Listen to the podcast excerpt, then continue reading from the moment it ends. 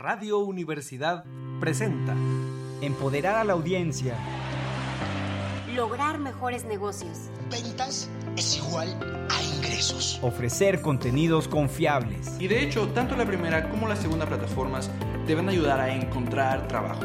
Dos por uno. Un espacio accesible, enfocado y ágil. Con el experto y optimista Miguel del Río. Bienvenidos. Muy buenas tardes, muy buenos días, muy buenas mañanas, muy bueno todo. ¿Cómo están? ¿Qué tal? Bienvenidos a 2x1 el día de hoy. Mi nombre es Miguel del Río y bueno, pues estamos transmitiendo en vivo desde las frecuencias radiofónicas universitarias para Radio Universidad y para nuestra estación hermana Radio Ibero León. Un saludo también en vivo desde internet, desde nuestros sitios oficiales y las redes sociales también disponible cada semana para quienes nos escuchan en Spotify, en Amazon, en Apple, en todos lados, todo lo que ahí andamos pagando cada mes a través del sistema podcast. Y si especialmente se perdieron algún episodio, bueno, es su momento ahí de, de, estar ahí al pendiente. Y me pueden encontrar como Miguel del Río MX en medios sociales, ahí muy atento a sus mensajes. Bienvenidos, bienvenidos a 2x1. Este espacio dedicado a actualizar, inspirar y educar en temas empresariales. Muchas gracias por permitirnos acompañarles en este esfuerzo para que ganemos más dinero. Y tenemos un gran programa el día de hoy. El día de hoy tenemos uh, temas muy interesantes en la en esta primera parte con las eh, con las, eh, eh, las imperdibles, varias noticias ahí que hay que tener muy en, en la mente ahí ante todo. Ya viene el buen fin, que ya viene una nueva red social que si una marca de ropa por ahí ya va a cambiar las tiendas. Bueno, ya saben, hay que estar al día, hay que estar al día. Y también por otro lado, tenemos también aquí en cabina a Isaac Cuevas que nos va a ayudar a poder sistemáticamente hacer más con menos. Hacer que nuestras, eh, nuestros empaques, nuestros envases, nuestro diseño del producto logre enamorar a los clientes porque pues de eso vamos a hablar precisamente, cómo se puede cautivar desde antes, desde una primera impresión, así que el día de hoy llega... Ahí está Isaac, aquí a que, a, que nos ayude a enamorar a los clientes. Pero bueno, pues vamos a estar ahí, vamos a estar, hoy tenemos muchas cosas, así que bueno, espero que lo disfruten muchísimo el día de hoy. Así que sin más preámbulo, comencemos. Las imperdibles. Análisis de lo más relevante de la semana. Una discusión detrás de cámaras de los temas de mayor interés.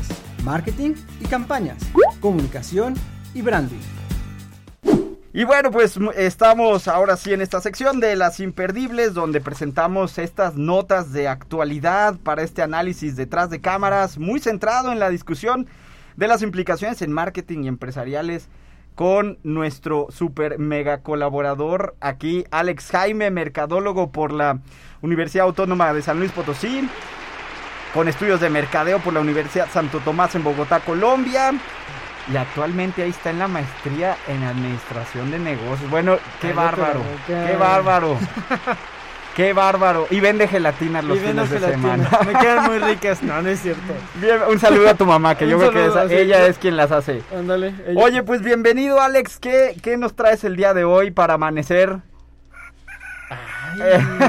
para todos los que andaban dormidos está el gallito. Ay, qué padre. Pues bueno, empezamos con una de las notas más importantes de la semana, uno de los buenos encabezados. Empezamos con Informa BTL. Y es que cállate, Mercado Libre revela tendencias de consumo para el buen fin por e-commerce. Estamos en octubre y ya andas en el buen fin, qué bárbaro. uno ya tiene que hacer su guardadito, empezar a pagar la tarjeta para poder tener... Para volver a gastar, para volver a gastar. Qué bárbaro. O sea, octubre, ya, no, pero qué bueno que nos tengas al día para saber qué es lo que se espera que se va a vender más, que se va a vender menos. Pues mira, para empezar, no, estamos tan lejos, porque esta vez se va a llevar a cabo el viernes 18 de noviembre, o sea, ya casi un mes. O sea, no estamos tan lejos, 17 de octubre. Es un, ay, ya casi es un mes. Bueno, pues va a ser del 18 de noviembre al lunes 21 de noviembre. Y este año se va a aprovechar el asueto nacional en conmemoración del aniversario de la Revolución Mexicana, o sea que va a haber para gastar tiempo. Ay, a ver, entonces va a ser hasta el buen fin? ¿Cómo? No, no se festeja el buen fin. No no, ¿Qué no es inhábil? ¿Qué no puede la...? Ay, pura blasfemia, ¿verdad? ¿Qué nos van a decir aquí que andamos con las fiestas patronales aquí con el, con el buen fin? La A ver, nos va a cancelar. Ándale, ahí mira, está. ya- Bueno, o bueno, sea, va a haber hasta puente escolar y es todo. Correcto, cállate, sí. Es que ustedes no saben, pero aquí Isaac y Alex trajeron hasta banda de guerra el día de hoy. Sí, a ver sí, si sí, nadie se nos desmaya en las ahí, viene, canchas. ahí viene la tatachunda, ¿eh? Un saludo a los que se desmayaban en las canchas. Yo sí lonché. A ver, entonces, del 18 de noviembre al 21 de noviembre va a ser es. la fecha del buen fin. Así es. Y eh, eh, cae en puente. Calle en Puente. Y ya hay un estudio de Mercado Libre donde se determinó que a nivel general, 71% de las personas tienen la intención de comprar en línea durante la duodécima edición. Enten- es- y esta es una tendencia que ha aumentado 16% desde el 2020. O sea, desde que empezó la pandemia. Cada año, ¿te acuer- ya cada año hemos estado viendo cómo la pandemia nos ha cambiado la manera de comprar. Correcto. Y cada vez somos más en línea, ya todo lo que da. De hecho, el mayor hallazgo es que 6 de cada 10 mexicanos considera realizar las compras dentro de la plataforma amarilla motivados por la estrategia de envíos gratuitos. O sea, eso sí, sí calienta las carteras de la gente. Y no solo eso, también promociones y descuentos y facilidades de pago. Para que todos puedan comprar, mira. No, bueno, es que también sí ya, o sea, ya en realidad es todo un canal en línea. Antes, sí, sí. antes no era tanto No, así. No Pero sí, sin duda la, la pandemia nos ha traído esa tendencia. ¿Sabes una cosa? A ver, no sé, ya que está aquí Isaac y Alex y, y son este súper, súper experimentados en esto. Pero en- llegó un momento en Estados Unidos donde era tanta las ventas en línea que por eso está el Cyber Monday en, Exacto, el, en, el, en el Día de Gracias. O sea, para tratar de separar esta competencia tan dura. Porque imagínate una, una tienda como Macy's. Entonces tenía, llegaba un punto en el que estas tiendas canibalizaban a sus clientes, donde tenías al cliente físico y tenías al cliente en línea, pero el precio o las promociones eran diferentes, entonces se canibalizaba muchísimo el mercado. Llegó un punto, y te acuerdas que el año pasado vimos precisamente que llegaba un punto en el que ya el crecimiento era bien parejo en lo que se tenía en ciertos sí, sí, rubros De, de consumo en el buen fin, eh, en, en línea versus tradicional. Y yo pienso que no estamos ya muy lejos de que de repente nos vayan a decir, y le vamos a dedicar tres días No, ya, ya hay, ¿no? Hay la hot sale, por ejemplo. Si Ajá. recuerdan, Sí. ya también. Sí, era- sí, sí, es completamente en línea, nada Una más. estrategia para separarla del buen Así fin, es. porque si ustedes se acuerdan, el buen fin al principio era Presencial. únicamente eh, en, En tiendas tienda. físicas, ¿no? Entonces, sí, yo yo, creo que yo ya- no me ya- acuerdo, yo era, yo Era de brazos. Era de brazos. Pero ya que tú lo dices, Zach, te creemos, ¿eh? Te crees, ya sé. A ti sí te tocó. Dinosaurios. Pues bueno, también Mercado Libre presentó las categorías de productos que se piensan comprar para este buen fin. A ver, hay que poner atención porque esto es lo que se espera que se venda más. La encuesta arrojó que la favorita será ropa y calzado. Aquí nuestro amigo Isaac nos va a confirmar eso. Quiero, quiero decirte que yo no compraba ropa ni zapatos en línea jamás. Ay, no. pero ya cuando ya te sabes, sí, exacto, ya cuando ya le sabes la talla y todo. Ya, ya, nada, nada te. Aunque te se hace el meme del Shane que te, como lo viste y como te queda, La expectativa contra la realidad. ya no importa. Ay. ok. Pues bueno, la ropa y el calzado van con un 47% de intención de compra, seguida muy cerca por tecnología y celulares y accesorios. Ambas, estas dos, tienen por encima del 40% de intención de compra. Ahora, por otra parte, las marcas por categoría con mayor recordación espontánea para adquirir durante el buen fin fueron Adidas. Apple, Fisher Price, LG, L'Oreal, Maybelline, Mave, Madler, Nike y Samsung y entre otras. Oye, ¿qué es eso de Matle? Disculpa mi ignorancia. ¿Qué es eso? Yo entendí Mattel. No, no es Mattel. Ah, es una inmobiliaria. Tampoco sabe. No, pues, no, no. tampoco sabemos. Tampoco sabe, ¿verdad? Bueno. Gracias. Ay, aquí nada Es más Mattel, porque tienes Fisher Price y No, Mattel. No, pero esa parte. Ay, bueno, está bien. Es la de la Barbie, ¿no? bueno, está bien. Bueno, y luego. La región 4. Bueno, entonces, bueno, yo pienso que ya no tarda mucho en que empiecen a tener estrategias mucho más, mucho más, este, estaba aquí viendo en el Wikipedia qué marca era esa. bueno, muy bien, ¿qué más? ¿Qué más? Este, Muy bien. Pues Forbes nos informa que Kanye West, admirados Kanye por mucho. West. Kanye West. Ah. Admirados por mucho. Kanye. West. Tu intimis. Intimis. Intimis del Isaac. Ay, lo odiamos. Lo ama tanto. Sí, a mí también no me cae muy bien. Un saludo a sus fans, ¿verdad? Saludo Pero aquí, aquí. Saludo a las Swifties también, pero bueno. Sí, aquí no apoyamos la misoginia. No, y antise- antisemitismo. Pero a ver, primero la nota, Bueno. porque luego Sí, ya nos vamos por el chisme y ya se nos va la onda. Bueno, Kanye West, Kanye, adquirirá la polémica y conservadora red social Parler. Pa- Parler, ¿verdad? anda muy serio el día de hoy, Alex. eh. Sí, anda, anda muy ¿no? serio el día de hoy. bien O sea, feos le, ha, de modos le ha de haber echado piquete al elote. No, se- no, no los volvemos a, a tener aquí a, a los tres juntos. Bueno, pues este rapero, admirado por aquí nuestro compañero Isaac Cuevas, Ay, escándalo. va a adquirir la polémica red social Parler, favorita de las voces conservadoras en Estados Unidos. Y de hecho anunció la propia compañía este lunes en un comunicado en que el actor eh, y cantante y rapero hace bandera del derecho a la libertad de expresión. A ver. favor. Ah, ah, ¿Tú qué opinas, Isaac? A ver, primero que Isaac nos diga qué opina. Yo opino algo, pero mejor primero que opina Isaac. Es que vamos por estaturas. Ah, ah, pues Ya opinaste tú, Alex. Eh, bueno, yo creo que ah, siendo objetivos, ¿no? Eh, Ah. aquí vemos también el nacimiento de, Mm. de esta red social que, digo, yo no tengo mucha esperanza y creo que muchos medios no tienen mucha no, esperanza no, con esta red social. está canceladísima. De hecho, acaba de salir otra, no sé si ya por ahí tengan, mm, Be Real, Ujú. que Sí. también ya estamos viendo, estaba leyendo el otro día que el rendimiento de Instagram ha estado bajando muchísimo y ya no va a ser la red social principal como lo fue por algún tiempo. Y pues ahí tenemos redes sociales que están queriendo llegar a lo que está logrando TikTok, por ejemplo. Entonces, TikTok es el gran ganador ahorita, Sí. ¿eh? Sí, sí, Pero- sí, sí. Y, y pero, pero ya cambiando de tema, Isaac, es sobre el Kanye West. ¿Qué opinas? No, pues yo creo que ya lo habíamos visto en algunos otros programas, quien eh, la imagen de, de tus influencers, como lo vimos en, en el programa de Influencer Marketing, eh, pues sí habla mucho de ti, ¿no? Entonces yo creo que también ahí tienen que, que ver que sea coherente el, el esfuerzo de, de Kenny con lo que quiere lograr la red social y pues, Pues- ahí va a ser un- toda una Pues, controversia. pues ahí te va. A ver. Porque sí es coherente. Porque.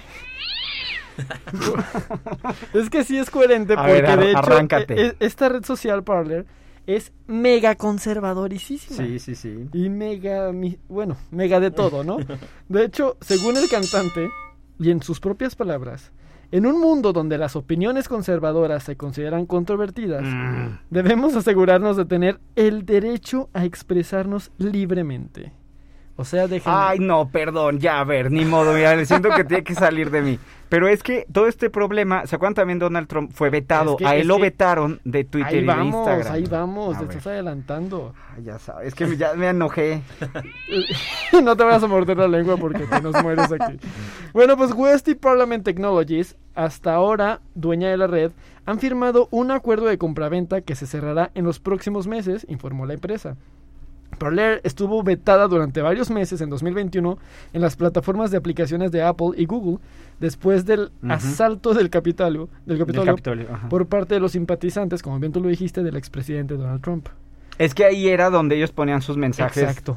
racistas y discriminatorios. Exacto. Pues de hecho, la red social fue vetada porque se consideraba que no hacía lo suficiente para moderar los contenidos que compartían los usuarios, aunque estos fuesen abiertamente racistas O violentos. o violentos. Correcto. Y entonces al Kanye West Exacto. saca, lo eh, ponen ahí en unas, unas pantallazos de mensajes que él había hecho y pone su opinión en redes sociales que son súper discriminatorias. Antisemitas incluso. Lo sacan de las redes sociales y él dice, ah, pues compro mi red social. A mí esto se me hace un capricho de gente que no sabe qué hacer con su tiempo libre, que debería mejor ponerse a hacer otra cosa. Eh, correcto. Pero es como, ah, me callas, entonces compro mi red Compro mi social. red. ¿Qué es eso? Bueno, ya, ya, eh, lo Pues tenía mira. que sacar. Eso no se me hace.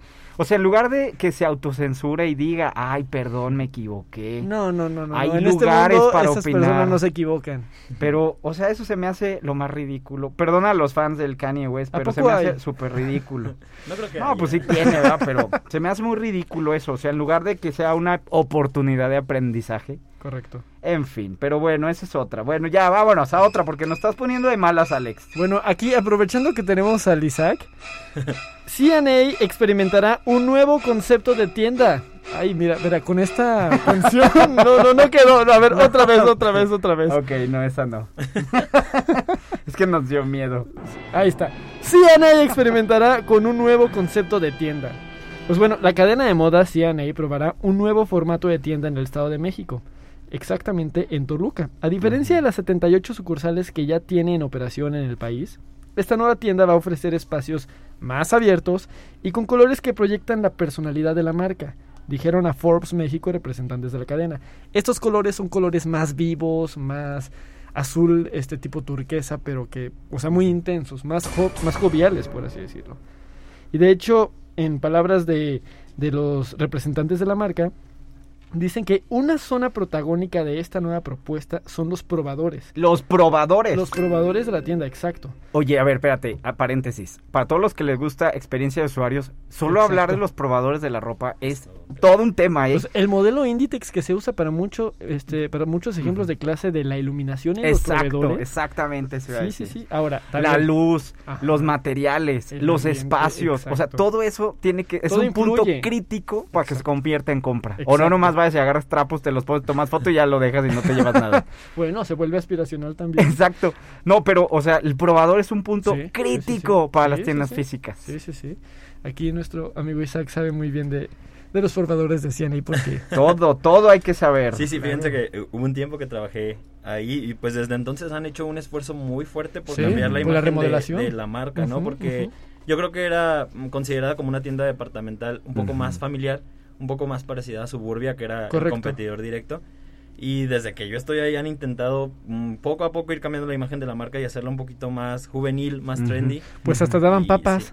Sí, sí, es un meme todavía actualmente, ¿no? Sí. Que si se acuerdan se cuando daban papas en. CNA. Entonces, pues sí han, han ido los esfuerzos, también cambiaron poco a poco, no sé si se acuerdan, al principio la imagen de marca eran eh, señoras eh, de las lomas famosas, Correcto. ¿no? Y ahorita ya están optando por... eh, Un mercado más juvenil. un mercado más juvenil y cambiaron de hecho el- todo el branding de la empresa. Correcto. Migraron del color azul marino y rojo, que era como muy conservador, a un color azul Más vivo, turquesa. así como es. Mencionaba. Pero, y también, ¿sabes una cosa? También siento que de todas estas marcas que han tenido un montón de problemas, una por la digitalización, dos por la pandemia, es la que menos hemos estado viendo que esté en problemada. Por ejemplo, si hemos visto Forever 21, se fue a la quiebra el Sí. primer año de pandemia, Sí, sí, sí. eh, Top Shop en Reino Unido, eh, o entre otras, ¿no? Eh, y, por ejemplo, aquí lo que estás viendo es...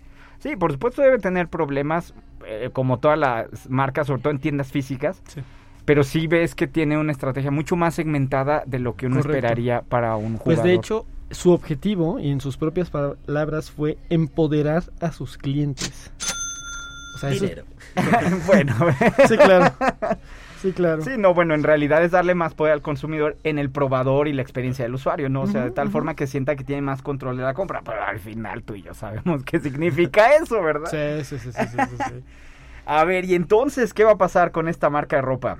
Pues, bueno, los representantes de CNA añadieron que la nueva tienda se va a localizar en la plaza comercial Mundo E y que tendrá un formato más compacto que el de sus otras tiendas, porque va a excluir el área de niños. Sí, es ahí es donde empiezas a ver donde la empresa, sí, o sea, ha estado respondiendo contra la pandemia, pero hay cosas donde va a tener que poner las tijeras Exacto. y cortarle. Ahora, esta idea surgió de cortar a los niños porque dijeron en respuestas enviadas para Forbes que a raíz de escuchar las necesidades de los clientes, quienes fueron los que inspiraron, otra vez dinero, para ofrecer a probar una experiencia de compra distinta. Ahora, con esta apertura de, de esta tienda piloto a mediados de noviembre, la cadena va a estudiar la posibilidad de realmente abrir más sucursales con dicho formato en México. Sí, es lo que se le llama el downsizing, o sea, está tratando de consolidarse, mu- haciéndose más compacta en general, tanto la línea de productos como la experiencia del usuario. Así que ya veremos, ojalá que le vaya bien, Muy bien.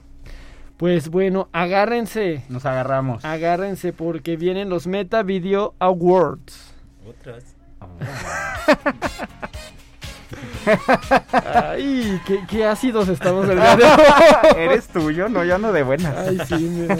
Pues bueno, estos Meta Video Awards, una celebración a las mejores campañas de video en Latinoamérica, van a reconocer y premiar a las mejores campañas de video de agencias, marcas y creadores. A que- ver, espérate, espérate, espérate, a ver, alto a ver. ahí, paren todo. Se A ver. llaman los Meta Video Awards. Correcto. Entonces la pregunta es, vamos a ver, A esta ver, es la pregunta. A ver. Meta Video Awards. Ajá. ¿Quién será el organizador de unos premios que se llaman Meta? Pues nada Inciso A, A Twitter. ver, a ver. Inciso B, Furia Musical. Inciso C, TV y novelas. Inciso D, Facebook, Instagram, WhatsApp. Facebook, Instagram y WhatsApp. Muy bien, muy bien, prueba ¿Ya puedo superada. graduar de la maestría? Prueba Sí, superada, prueba superada. La chicuela. La chicuela de Furia Musical, un saludo. A ver, ahora sí, entonces ya sabemos el contexto, Sí. que estos premios son para los anunciantes. Exacto. De su, para sus propios anunciantes. Sí, claro. Y sus creadores de contenido, los que les dan dinero, por así decirlo. Ok, muy bien, a ver. Pues bueno, ellos van a reconocer y premiar a las mejores campañas de video de agencias, marcas y creadores de contenido que hayan trabajado en colaboración con Meta este, en Argentina, México y Brasil. O sea, va a ser más grande, más mundial, pues, más global. Súper global, ¿eh? Sí, Tres correcto. países, pero bueno. Andamos bien Bueno, viajeros bueno. el día de hoy. Agarren su pasaporte donde quiera que estén. No lo ocupan para esos países. Bueno, las redes sociales se han convertido en una gran ventana para comunicar cualquier tipo de información, como todos sabemos, y es que es por eso que actualmente han surgido muchos eventos con los que se premia al mejor conte- contenido compartido en estos espacios digitales, como el caso de los Meta Video Awards. Y tú vas a decir, a ver, ¿y cómo puedo participar? Oye, ¿y cómo puedo participar? Pues te informo. Ah, ok. Las agencias, las marcas y los creadores de contenido que hayan trabajado en colaboración eh, con una campaña de video pueden participar postulando aquel trabajo que haya sido emitido total o parcialmente dentro de las plataformas de Meta, que son Facebook, Instagram y WhatsApp, entre el 1 de junio de 2021 y el 30 de junio de 2022. Ok. Tienen tiempo de registrarse e inscribir sus campañas hasta el 4 de noviembre. La inscripción es gratuita y debe realizarse en el idioma local, español o portugués, traducido o subtitulado en inglés. También va a tener que estar específico en qué canal o canales de Meta fue publicado su trabajo, como si Meta no supiera, ¿verdad? Pero bueno.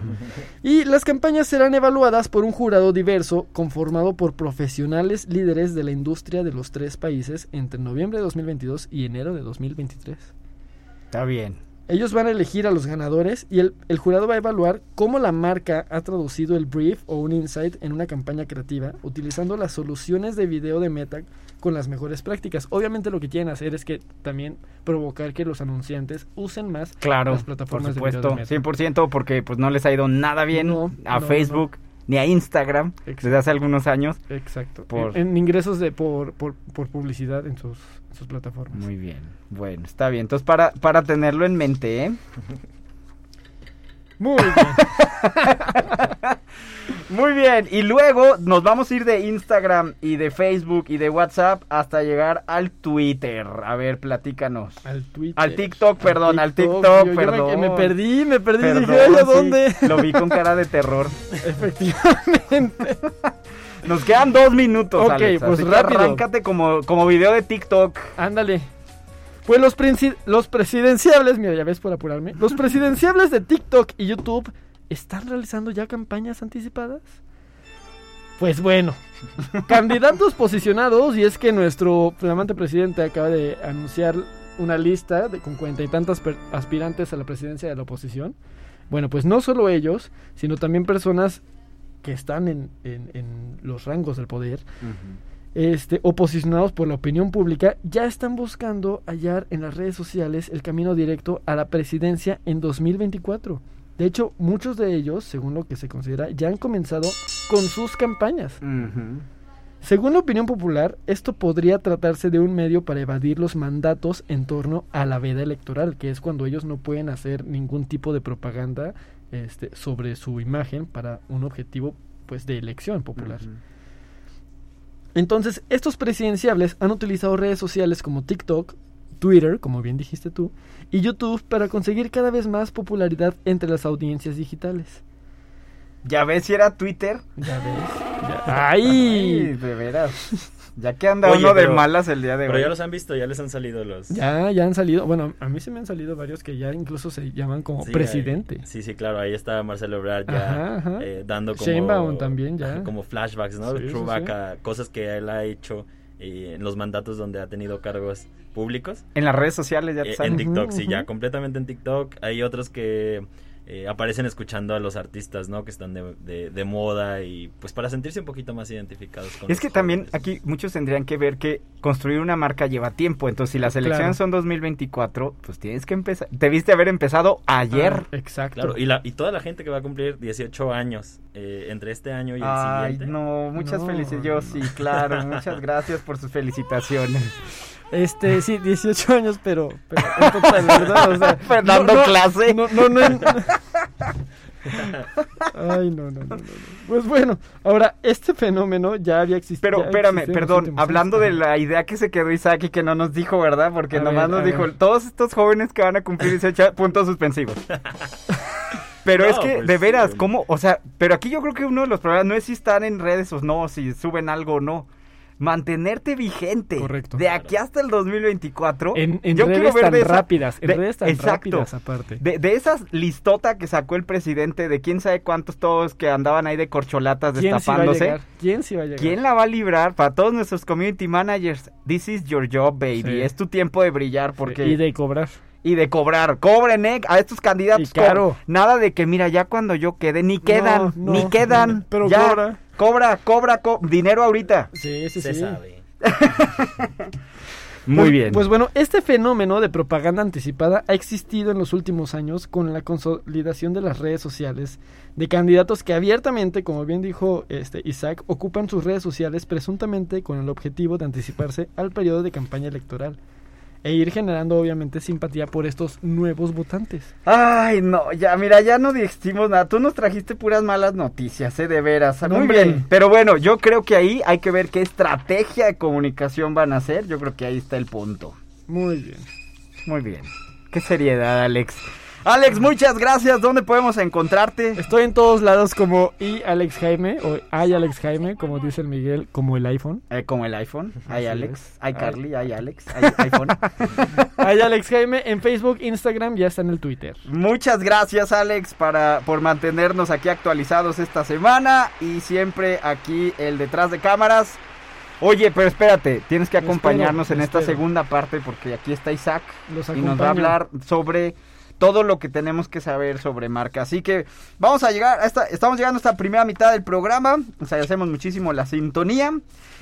Espero que no anden de malas así como Alex anda del malas. el Siempre día me hoy. ponen de malas aquí, déjenles comento. Pues ¿eh? pon- tú eres el de las noticias, pura mala noticia, eh, qué Pues es bárbaro. que no hay buenas pura, noticias. pura, de- pura cosa depri- depresiva Nun- con el Kanye. West y todo eso. Nunca hay buenas. Pero vamos a una pausa y regresamos con esta segunda parte con Isaac y Alex que nos van a revelar todos los secretos de enamorar a través del producto. Ahí, eh, Ahorita regresamos. el secreto es el pack. La colaboración. Opinión e inteligencia. En vivo. Tu voz y tus temas en sintonía. Muy bien, muy bien. Muy bien, estamos de regreso en 2x1. Se me fue hasta la voz de la emoción. En esta segunda mitad de nuestro episodio del día de hoy. Y vamos a continuar con la colaboración en este programa con Isaac Cuevas el día de hoy. El licenciado en eh, pre- presentación, ya sabes, con todos los honores, Sí, con la sí, fanfarria, porque Sí, para eso sí, las sí. trajimos. El Bandera de licenciado, México y todo. Que entre la banda de guerra. pues. el licenciado en Mercadotecnia Estratégica con mención honorífica por la Universidad Autónoma de San Luis Potosí. Tiene estudios en identidad corporativa en la Universidad de Cádiz y la Indiana State University. Es especialista en marketing y branding por la Universidad Autónoma. Actualmente estudiante de la maestría en gerencia de marcas por la Universidad de Anáhuac. Y tiene una muy sólida visión en el campo de los negocios, el branding, el diseño corporativo, ya nos explicará hoy. Y actualmente se desempeña en el ámbito empresarial como especialista de channel marketing, no channel. Channel marketing. Bienvenido Isaac. Gracias, ahora sí, ahora sí bienvenido, porque hace rato estábamos como nomás en el En el chisme. sí. Ujú. No, gracias. qué Bienvenido. gusto estar aquí. Ahora sí ya serios, dice. Y ahora sí serios, ahora sí todos por favor muy serios, todos súbanle al radio, pero pónganle seria, pongan cara seria el día de hoy porque vamos a hablar de cosas serias. A ver. Pues hoy vamos a hablar de un tema muy importante. A eh, ver. Un tema muy inicial desde que estás planeando ahí qué vas a vender, ¿no? Que es el empaque. A ver, espérate, paréntesis, paren todo. Para todos los emprendedores que están viendo lo que venden en unas bolsas todas horribles, en empaques que ni empaques tienen, todo sin nada de sanitar, Es que de son sanitario. orgánicos, son orgánicos. Sí, o sea, todo mal hecho. Y es que así, o sea, ¿qué les dices? No, bueno, lo principal es que el empaque sí tiene como... eh, ¿Una función? Una función y A algo ver. muy, muy esencial, que es, pues tiene que brindar protección, conservación, transporte, facilidad de uso. Ay, no, espérate, a ver, va a ser examen el día sí, de sí, hoy, sí, entonces sí, sí, tenemos sí, sí. que poner todos mucha atención. porque- Arrastra el lápiz, Porque arrastra el lápiz. ya saben que nos va a poner examen Isaac, claro. así que tenemos que saber. A ver, espérate despacito. A ver, espérate, déjame. Ahí está. ¿Qué es lo que tiene que tener? ¿Qué, qué? A ver, ¿cómo? Bueno, el empaque brinda conservación, Conservación, transporte, transporte, facilidad de uso facilidad de uso. y seguridad al producto. A ver, entonces, por ejemplo, cuando compras la leche y no la puedes ni abrir y se te cae, esta, esto no Eso está, está mal. O, O sea, si lo Isaac mejor- es mi jefe, me va a correr. Sí, claro, Espérate, completamente. si el pan blanco es el que compras ya rebanadito para hacerte los sándwiches, no decimos nombres, pero el del osito, trae una liguita ahí, o las tostadas traen una liguita, y como que no le puedes quitar y todo eso, eso no está bien, No, debería haber tampoco otra. está bien, Porque sí. luego lo abres y Si se hace llega, mayu- aguado. si llega mayugado. si Sí, llega tampoco aplastado, está bien. no está Esa es el- la primera alerta, ¿no? si Esos tienes un empaque, que algo, ya ves que eh, Alex nos decía más temprano que las compras en línea. Si compras algo en línea, te llega como con cinco mil cajas, plástico tras plástico, tras plástico, tras bolsa. Eso También está mal. La tortuguita, vamos a Miguel, reprobar, tortuguita. vamos a reprobar. Ya nos quedamos como con tres ejemplos, ¿no? Entonces. A pero- ver, ok, entonces ya nos queda, ya nos queda. ok, muy bien, entonces para eso tiene que servir el empaque, son Sí, funciones. Esencialmente, ¿no? Funcionalmente. Pero pues también deben recordar que pues es el elemento principal de conexión y comunicación entre el cliente y nuestra marca, ¿no? ¿Qué es eso? ¿Cómo? ¿Cómo? A ver, explícanos qué es eso. Pues deben considerar al empaque como un impulsor de venta. Eso también es súper importante y transmite pues todo lo que queremos que la, que la marca eh, exponga a todos los consumidores. O sea, entonces que si esto es una cita romántica entre tus productos y el consumidor, debe de tener presencia. Sí, claro. Debe de seducir. tener, debe seducir. Sí, claro, porque eh, también los colores, las, te- las texturas, las formas, todo lo que conlleva el empaque. O sea, estamos hablando del producto. Sí, ¿ah? claro. Ok, muy bien. Completamente. Digo, para todos los que le cambiaron y le bajaron el volumen, eh, seguimos hablando de eso. Entonces, pues deben de tomar en cuenta que todo esto también evoca emociones y es a lo que llamamos factores emocionales. Muy bien, muy bien. Todo eso, ¿ya vieron? Todo eso debe ser el producto, no nomás una bolsilla toda fea. De la vista nace el amor. Ok, muy bien. Ahora sí. Ya, ya hasta ahí ya llevamos muy bien. Yo creo que ya sacamos 10 hasta ahí. Ya. Sí, yo creo que sí. Pero bueno, pues también tiene muchos más elementos que son muy importantes, ya eh, justamente ligados a la marca. Y bueno, es una herramienta de marketing y es considerada la que mayor eficiencia tiene en las ventas. Pongamos un ejemplo, ¿no? A la hora de estar en un anaquel, vas a tener mil competidores que venden lo mismo que tú, muy probablemente demasiado similar. Y lo único, tu única arma para poder seducir al cliente va a ser tu empaque, ¿no? Oh.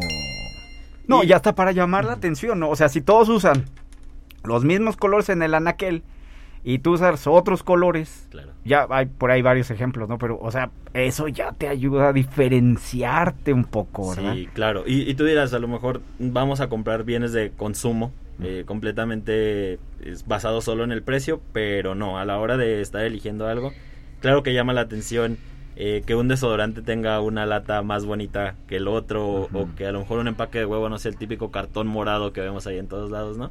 Y que ya O que ven. traiga el empaque, la foto de la celebridad o el deportista o quien sea que tú quieres, ¿no? O la licencia o el personaje que tú quieres. Sí, claro. Y bueno, también eh, un indicador eh, muy importante es que tiene el más alto eh, ROI, el Return of Investment.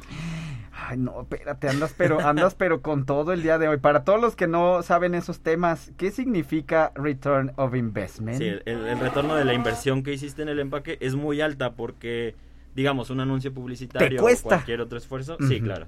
Y una campaña la tienes que estar renovando cada cierto tiempo, ¿no? Pero un empaque te puede sobrevivir ocho ciclos de esa campaña. Ay, no, espérate. A ver, entonces, que- para que le quede bien claro a los que nos están escuchando, sobre todo emprendedores que nunca habían escuchado esto y están teniendo como una epifanía en este momento.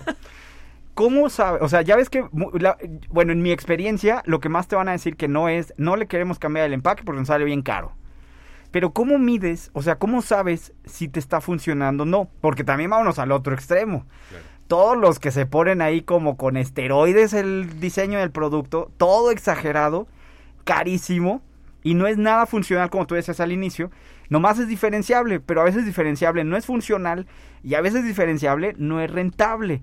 ¿Cómo nos ayudarías como a entender donde, o sea, no es ni un lado todo horrible, ni el otro lado todo exagerado? A ver, ¿cómo, ah, pues sobre todo aquellos que nunca habían escuchado estos conceptos de retorno de inversión, o sea, al final es medir, pero ¿cómo nos ayudarías a entender si vamos por buen camino o de plano no vamos por buen camino?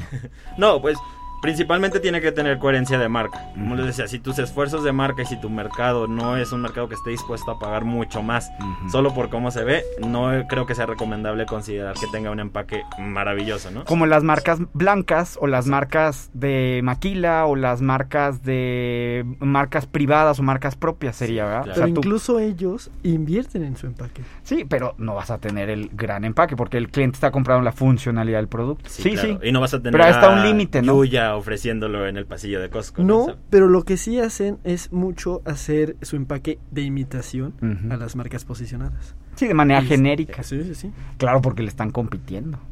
Aunque tú sabes que muchas veces a las que le están compitiendo son las que están haciendo ese producto. Qué nervios. Muy bien, ya nos queda más claro. También tiene que ver mucho con el ciclo de vida del producto, ¿no? Porque, pues, eh, si está solo marcado por algún tiempo o si no tiene mucha vida en el anaquel, de nada te va a servir que, por más bonito que se vea con una sola bolsita y una etiqueta, no va a ser eh, funcional tampoco para ti. Entonces debes encontrar ese equilibrio. Ujú. ¿Qué tanto te favorece a ti eh, esa estrategia del empaque? Y qué tanto le favorece también al mercado. Oye, por ejemplo, ¿qué pasa con estas campañas, por ejemplo, o de diseños de productos que son edición especial? O sea, puedo usar un tipo, una, un tipo de producto, un diseño específico de manera bien temporal, porque eso sí podría funcionar, por ejemplo. O sea, si yo solo voy a sacar este diseño de producto solamente durante el verano, solamente durante Navidad, por ejemplo, solamente durante Día de Muertos, es decir, no me voy a quedar con ese diseño. ¿Qué opinas? O sea, podría ser. Sí, claro, completamente también se puede alinear a todas sus estrategias de, de campaña y pues también puedes crear un empaque solo muy distintivo de una campaña que tengas muy, muy temporal y bueno, eso también nos sirve para otros esfuerzos de la marca, ¿no? Yo creo que muchos de nosotros hemos visto, ah, ya que compraste, ahí había una alianza muy muy peculiar con el, el papel de baño y el, el pan bimbo, de hecho, las servilletas, todo esto. Entonces, eh, pues sí, te ayuda a generar también otros esfuerzos de marca que tal vez eh, no tienes un espacio más donde, donde darlos y decir, Ujú. ok, ya que estás consumiendo nuestro pastel, te invitamos a probar también nuestras galletas o cómo puedes preparar eh, algo con nuestro pastel y nuestras galletas, cosas así, ¿no? Entonces el empaque tiene como también muchas funciones para las campañas que tengas en tu empresa. Y ¡Ay! ¡Ay, nos dispararon! ¡Ay, qué nervios! Y pues sobre todo nos ayuda en los puntos de venta, ¿no? Eso es lo más importante. Como, como para compra por impulso, Claro, sirve muchísimo. Ok, muy bien. Y bueno, últimamente algo que es una tendencia en el empaque es cómo han ido adaptando estos recursos tecnológicos, ¿no? Del marketing digital, cómo han ido migrando incluso al producto físico, eh, cosas como los códigos QR, la realidad aumentada.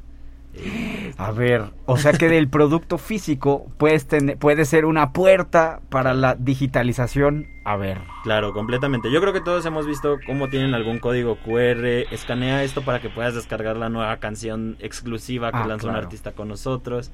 O escanea este código QR para participar, para ganarte un viaje en crucero por todo el Caribe, ¿no? Bueno, incluso hasta juegos y dinámicas. Sí, ¿Y cuál es el requisito principal? Una visita al sitio web, un like en las redes sociales, que al, al mismo tiempo está generando otros esfuerzos. de- Oye, yo vi, costarían yo vi, por ejemplo, a ver qué opinan. Pero yo vi, lo- por ejemplo, que la- esta marca icónica colombiana de café, eh, Juan Valdés, tenía códigos QR, pero lo que ponía no era el típico de dirección del fabricante y cosas así.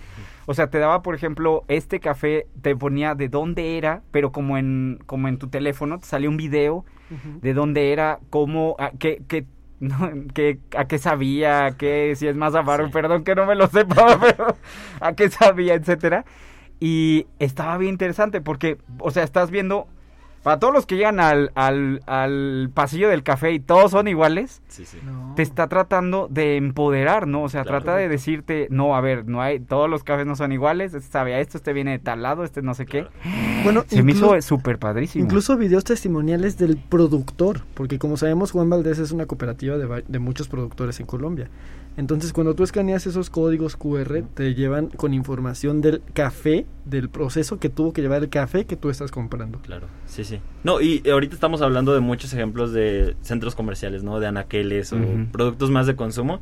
Pero esto, la importancia del empaque ha migrado a muchas más industrias. Tenemos, por ejemplo, la industria de la música, donde en una estrategia, una desesperación por vender discos físicos, eh, se optó por diferentes tipos de empaque. Ahí tenemos el ejemplo perfecto de Coldplay, que eh, se la pasa innovando con cómo es. Ay, a ver, ¿cómo, cómo fue, ¿no? cómo fue? A ver, no, yo no sé, yo no sé, yo no sé. Sí, al, al comprar los vinilos, que también han tenido un auge eh, exponencial en Estados Unidos, sobre todo. Ya, antes, ya no creías que los artistas iban a lanzar una edición especial de vinilo. Ahí tenemos a la Taylor Swift lanzando cuatro versiones, que tienes que tener las cuatro. Ya va a salir, de hecho, este fin de semana. Nos Sí, tienes sí, que venir claro. a decir cómo le va aquí a la, a la Taylor Swift. Sale este fin de semana, Sí, creo, y de ¿no? hecho, los premios Grammy y los eh, Oscar, de hecho, tienen premiaciones especiales para el empaque de- del disco, ¿no? Y los de Coldplay, por ejemplo, se me hacen bastante interesantes como... A ver, pero ¿cómo funciona para los que nos están escuchando? A ver, platica- claro. ¿cómo funciona eso de que son cuatro? Ya habíamos en algún momento platicado de los de BTS y Sí, las. Blackpink de Corea, sí, también. que lo que hacen es que es el mismo disco, las mismas canciones, pero la portada es diferente, pero es coleccionable, entonces Claro, lo- los clientes no compran, o sea, el promedio es un cliente compra un disco. claro. Pero ah, el promedio, por ejemplo, en algunos estudios que hizo, creo que de Rolling Stone, no sé, alguien la hizo, el promedio eran cinco discos por, por persona. O sea, es gigante. ¿Quién Sí, quisiera cinco claro. discos repetidos nomás porque cambia la foto del chavo Claro, ahí? No, y totalmente. o Pues de la chava. el- Pero ¿cómo es en Coldplay? No sé si sea lo mismo. ¿Cómo es que eso no me lo sé? No, el, el caso de Coldplay es un poquito distinto. Ese sí es, no hay portadas distintas. Pero eh, si compras el vinilo o si compras el disco físico, tienes acceso a un álbum de fotos especial de la gira. A contenido una especial. entrada a- al cine ahorita que van a tener una, una película ahí de, de, de su último tour. Eh, cosas muy especiales que solo vas a poder obtener si compras el disco en físico. Y un diseño increíble, ¿no? Un diseño que tal vez mm, sí sea para tenerlo eh, coleccionado y colgado ahí en la pared de tu casa. Oye, y a ver, ¿y, y cómo fue el caso de Taylor Swift que nos decías también? este caso sí va más ligado a las ventas. Es Eh, que ve, son tres casos súper diferentes Sí, en sí, cuestión de estrategia, pero todos tienen que ver con, Con el producto, ajá, con el empaque. A ver, ¿cómo es el de...? Sí, no, el de Taylor Swift, por otro lado, busca venderte, como tú mencionabas, las cua- los cuatro mismos discos, pero con un empaque distinto cada uno, ¿no? ¿Cuál es el diferencial? Los cuatro son coleccionables, el vinilo es de un color distinto. Eh, por la parte de atrás van a formar un reloj eh, en tu casa, entonces pues va a estar padre, ¿no? Si quieres tener el reloj completo, tienes que comprar. Como los un reloj, no me lo... A ver, ¿cómo? Sí, o sí, sea, es como un rompecabezas. Sí, claro, es un rompecabezas. La parte de atrás Ah. forma, no sé, de la una de la tarde a las 3 de la tarde, el que sigue, así sucesivamente, ¿no? Y los pegas los cuatro y se forma un reloj grande en tu casa. Ah, pero el disco, la música es la misma. Es la misma, exactamente la misma. Entonces, ¿cuál es esto? Pues quieren debutar muy bien en los charts Mm. y tener ventas, pues, muy, muy exponenciales, Súper ¿no? Pues, si cada fan te compra cuatro discos, al menos ya alcanzaste tus No, pero 800 también, mil. también juegan con el sentido de urgencia, de que son ediciones limitadas. Ajá, y si- y si lo quieres firmado, también fórmate porque nada más va a estar disponible dos minutos, ¿no? Oye, a ver, espérame, ¿estos son discos CDs o vinilos, Vinilos. o cuál? Vinilos. Ajá. El disco, el CD también lo va a tener, pero digo, si quieres tener la experiencia. De todavía, todavía hay, o sea, yo por ejemplo, si comprara un CD, yo no sé dónde lo pondría, Sí, ya ni tengo dónde. Sí, sí, un claro. vinilo menos, pero lo vinilo pondría menos. pegado como el reloj que dices. Y, y tiene una estrategia, ahí una alianza con Target, y ahí sí es diferente. Si lo compras Ah. en Target específicamente, sí va a tener tres canciones inéditas que no vas a encontrar en la edición de ningún Ah, otro. espérate, luego salen en, el, en YouTube. Sí, claro, el remix, ¿no? El remix, el remix Sí, del sí. TikTok hasta en cumbia. Bueno, Sí, Target como- eh, Oh. hace eso la- con la mayoría de sus, este, sus artistas. artistas, sí, Por claro. ejemplo, Adele también tiene la mayoría de sus últimos dos, sus últimos dos discos tienen tres canciones especiales en la edición. No, y a Target le conviene muchísimo porque Claro. ves a los artistas haciendo visitas a la tienda a comprar Mm. sus discos y Mira, encontrarse ahí estuvo con la los fans. Lady Gaga haciendo Sí, cajera. claro. Sí, Selena Gómez. Beyoncé, que es la Queen Bee, ya, ya claro. andaba vendiendo los discos. Oh, ya ven, ya escucharon de un... Oh, que muy interesante. Sí. Solo en la industria de la música hay bastantes ejemplos. Ejemplos, sí. Claro, imagínense en el mercado de consumo, donde vamos a encontrar muchísimos más, pero el empaque es bastante importante. Y bueno, podemos también decir que el empaque tiene que evocar esa emoción y esa experiencia de tener el empaque precisamente. Y otro ejemplo ahí que tenemos muy claro, todos lo recordamos, es cuando la Coca-Cola estaba personalizada con nuestro nombre. ¿no? Ay, un sí, ejemplo mencionado bonito. muchas veces, pero que es un buen ejemplo de cómo el empaque sí puede marcar. Oye, ¿y cómo trasciende? O sea, el empaque en realidad, ¿cuántos? Yo creo que todos los que nos están escuchando en su casa o en su oficina, ¿cuánto mugrero y medio tienes ahí que nomás compraste por el empaque y ahí Claro, sigue? Exacto. Ya todo es colorido, pero ahí está. No, no han ido a la oficina de Miguel, pero así está. Muy bien. Y bueno, pues como decíamos al principio, el empaque va a ser tu única forma de seducción, tal vez en un anaquel o ahí, presentándolo al público. Y aunque va a est- no va a estar solo del todo, el empaque sí puede marcar la diferencia entre que te elijan a ti y no a la competencia. ¿no? Es que, ¿sabes una cosa? Para muchos de los emprendedores que nos están escuchando, en realidad sí ves eso. O sea, el consumidor no te va a dar una oportunidad de decir, no, es que sí está bien bueno, por ejemplo, mi rompope, buenísimo. O sea, es que si está feo, no lo voy a comprar. No le voy a dar la oportunidad. Entonces yo pienso que a veces en lugar de estar gastando tanto dinero en cosas que son de posicionamiento, deberíamos, y primero, primero, quizás tu única oportunidad de llamar la atención es en el punto de venta. Claro. Y me llama mucho la atención, por ejemplo, ahí en Oxxo, que últimamente se incorpora marcas nuevas, que sí les está dando la oportunidad como a nuevos emprendedores. Y bueno, ves los empaques horribles al lado de los empaques de marcas estadounidenses, ¿no? Que también tienen una colaboración con Oxxo y ves la gran diferencia, ¿no? Entonces, sí, ahí está la recomendación de que sí puede hacer la diferencia. Más en bienes de consumo, donde a lo mejor la diferencia de precio va a ser de centavos. ¿no? Y la decisión la tomas en un instante, o sea, son microsegundos. No vas a decir, a ver, ¿este cuánto trae? A ver si este no sé qué. No, o sea, es, es de la vista nace el amor. Y al menos por ahí está esa parte de impulso. Claro, sí. Y otra cosa que valora muchísimo el mercado actualmente es que el empaque ya también tenga una vida más efímera, ¿no? Ya no valoramos tanto los A empaques ver, que sean solo eso, eso, a ver, yo, tirarlos y ya. para yo que, yo que soy ligeramente mayor que ustedes dos y de muchos de los que nos están escuchando, ligeramente, o sea, meses. Ay, sí. O sea, mucho de lo que tú ves ahora de que ya no te dan bolsas de plástico, por ejemplo. Ya casi no te dan nada en, en, en- O sea, casi todos los empaques son pues más reciclados. Feos. Exacto, que si tú los veías antes, era la bolsa, el color, Bueno, etcétera, el empaque. el- Amazon con sus entregas a domicilio antes era una hermosura. Por ejemplo. empaques de Amazon ahorita ya están bien. feos. Los discos, por ejemplo, Claro. las películas, o sea, cada vez, todo eso por supuesto tiene que ver con esta parte ambiental. Pero yo creo que muchos de los que nos están escuchando van a decir, es que antes estaba más bonito el empaque Claro. y ahora yo creo que por eso incluso se vuelve hasta más valioso porque es muy es limitado, pero es porque no los ves tanto así. ¿Qué tanto? A ver, ¿y ustedes cómo lo ven esa parte? Porque a veces la bolsa está horrible. Vea- vean, por ejemplo, un caso clásico era el caso, por un lado, el del Palacio de Hierro, con las bolsas de Soy Totalmente Palacio de, en la década de los noventas. Otro caso de principios de siglo es Librerías Gandhi, que las bolsas amarillas eran súper icónicas, era su BTL, o sea, su, su marca urbana, pero ahora ya no hay. O sea, ya te las llevas en la mano, los libros, ya no hay bolsa, ya no hay nada.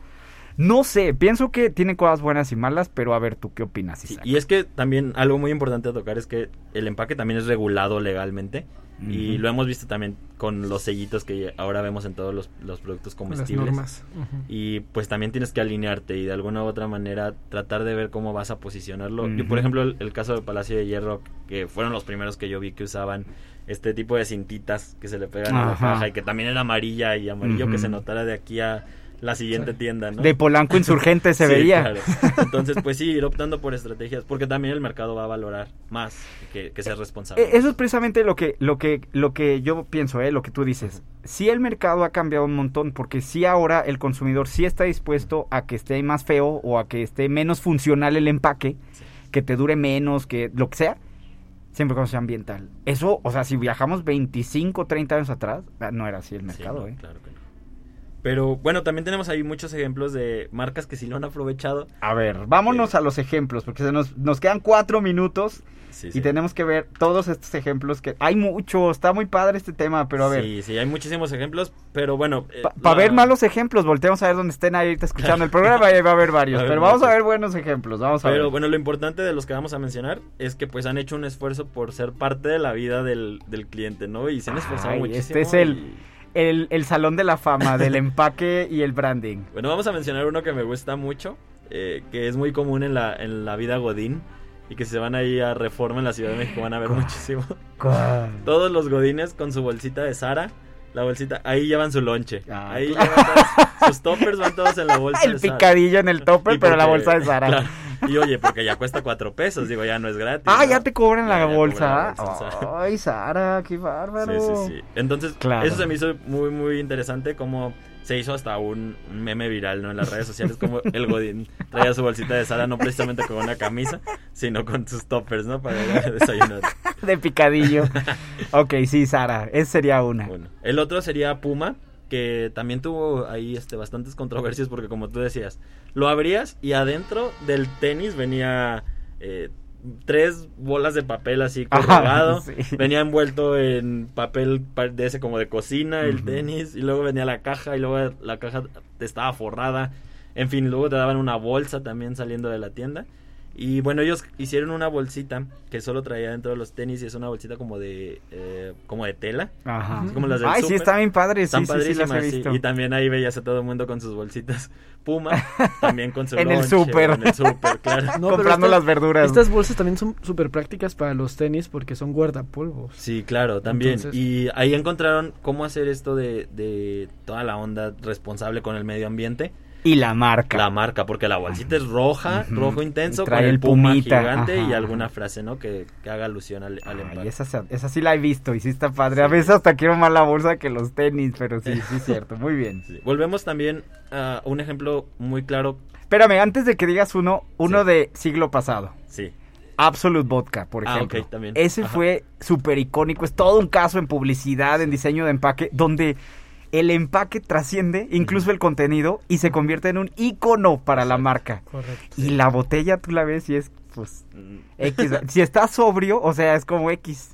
Pero, si no- pero No, si no, está muy padre. Esas ediciones Pero- especiales y en julio es del Pride. Eh, y está- en- exacto, eh, no, y cada cosa, ¿no? Pero fíjate, ahí lo interesante es cómo el patito feo, ¿no? O sea, yo creo que la ves al día de hoy, yo creo que quizás alguien de 20 años lo ve y dice, ¿qué tiene de especial? Porque es nomás un cilindro, Sí, claro. pero es todo un icono. Bueno, ese es uno, por ejemplo, que Sí. se volvió icónico el diseño. Y ahora que mencionas lo icónico, podemos mencionar de nuevo a Coca-Cola, que incluso tienen registrada la forma de la botella.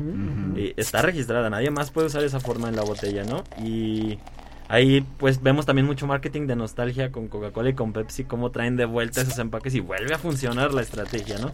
Con solo tener algo que, que evoque a esa iconicidad de las marcas. Es que sin letras ni nada, es más, sin el color rojo, Sí, sí, la sí. ubicas, Claro. la reconoces. Con solo la silueta.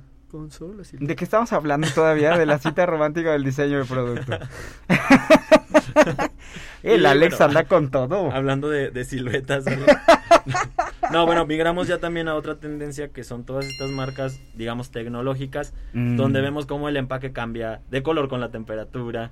Ah, sí. to- Muy claros, ¿no? Marcas tridimensionales también. Eh, Ay, marcas mucho. tridimensionales. ¿Qué son las marcas tridimensionales? Para todos los que están escuchando este podcast para hacer la tarea, ¿qué es una marca Antes Pues tridimensional? precisamente volvemos al Porque nos van a hacer examen, ya saben. A ver, ¿qué Volvemos es? al ejemplo de Coca-Cola, donde si te enseñan el, el envase de la Coca-Cola, eso también es parte de tu marca. Y toda la textura que tenga también el envase. todo El diseño, etcétera. Todo ¿verdad? esto también tiene que ver con tu marca y son esfuerzos que no puedes dejar pasar. Otro ejemplo que se me hace muy valioso es el de, la, el de Heineken. Las latas que precisamente son estas que si está muy fría, lista para tomarse, es de un color más intenso, Ujú. azul. Y Ay, si no sí, está qué lista, padre. es plateada. No, bueno, hay unas que brillan en la oscuridad. Claro, Ah, sacaron una edición que era para que brillara en la oscuridad. Entonces estás en el antro o así en un lugar oscuro y brilla, la cerveza. Sí, sí. yo Esas son no las marcas tridimensionales, No, ¿no? no, sabes Bueno, tú de eso. ¿eh? Hay, hay botellas de vino incluso que tienen un termómetro. Este, que se va, o sea, va cambiando el número, va cambiando, es como una cinta magnética dependiendo de la temperatura. Sí, sí. Dale. Completamente. Pero todo esto forma parte de la experiencia de marca y por eso el empaque no debe pasar desapercibido ni debe ser algo que solo proteja el producto, sino que también... Parte de tu estrategia. Exacto. Que comunique. Ah. Examen. Oye, a ver, ¿y cuál fue una de tus favoritas? Espérate, hablando de Godines, los Kleenex. Los Kleenex también. Perdón, Ajá. digo antes de que terminemos esto. Sí, muy, muy Los padres, ¿no? No sé si recuerdan que los... Ahora en la pandemia, ¿cómo los andaba uno Sí, sí. usando? Y los empaques de, de Kleenex siempre han sido bastante... Tienen mil de asociaciones de marca. Sí, Ajá. sí, sí, Donde sí. también tienen ahí unas alianzas estratégicas. Que a veces hasta lo rellenas porque no quieres tirar la caja. Sí, Perdónenme si No, y va soy. desde, desde la cajita que trae a lo mejor 100 pañuelos hasta los de bolsillo, ¿no? Esos también tienen una estrategia muy peculiar Ajá, ajá. donde las formas y, y Los colores, ajá. ajá, forman parte pues, de toda la estrategia de la marca. Muy bien, Isaac, qué padrísimo. Da- estamos listos para el examen. ¿Dónde podemos saber más y dónde podemos Me encontrarte? encuentran como Isaac Cuevas en LinkedIn y bueno, ahí estamos ahí, cada rato publicando. Ay, qué Me padre consta. nos la pasamos el día de hoy. Ya no quiero irme. ¿Por qué no alargamos el programa otra hora más? No, no es cierto. Porque nos corre. Porque nos corren hasta en el aire. Oigan, bueno, pues mi nombre fue Miguel del Río. Nos la pasamos súper padre el día de hoy aquí en 2x1 con Isaac y con Alex. Y con, por supuesto, ustedes. Gracias a la dirección de radio y televisión de la universidad. A todos los que hicieron posible este episodio. Y bueno, pues los invitamos a que continúen aquí en la programación. Nos vemos la próxima semana. Pásenla bien. Aguas con sus productos. Ya escucharon. Suerte en lo que emprendan. Aquí los acompañamos. Feliz semana. Hasta la próxima semana. Radio Universidad presentó Empoderar a la audiencia. Lograr mejores negocios. Ventas es igual a ingresos. Ofrecer contenidos confiables. Y de hecho, tanto la primera como la segunda plataformas te van a ayudar a encontrar trabajo. 2x1. Un espacio accesible, enfocado y ágil. Con el experto y optimista Miguel del Río. Hasta pronto. Bye bye.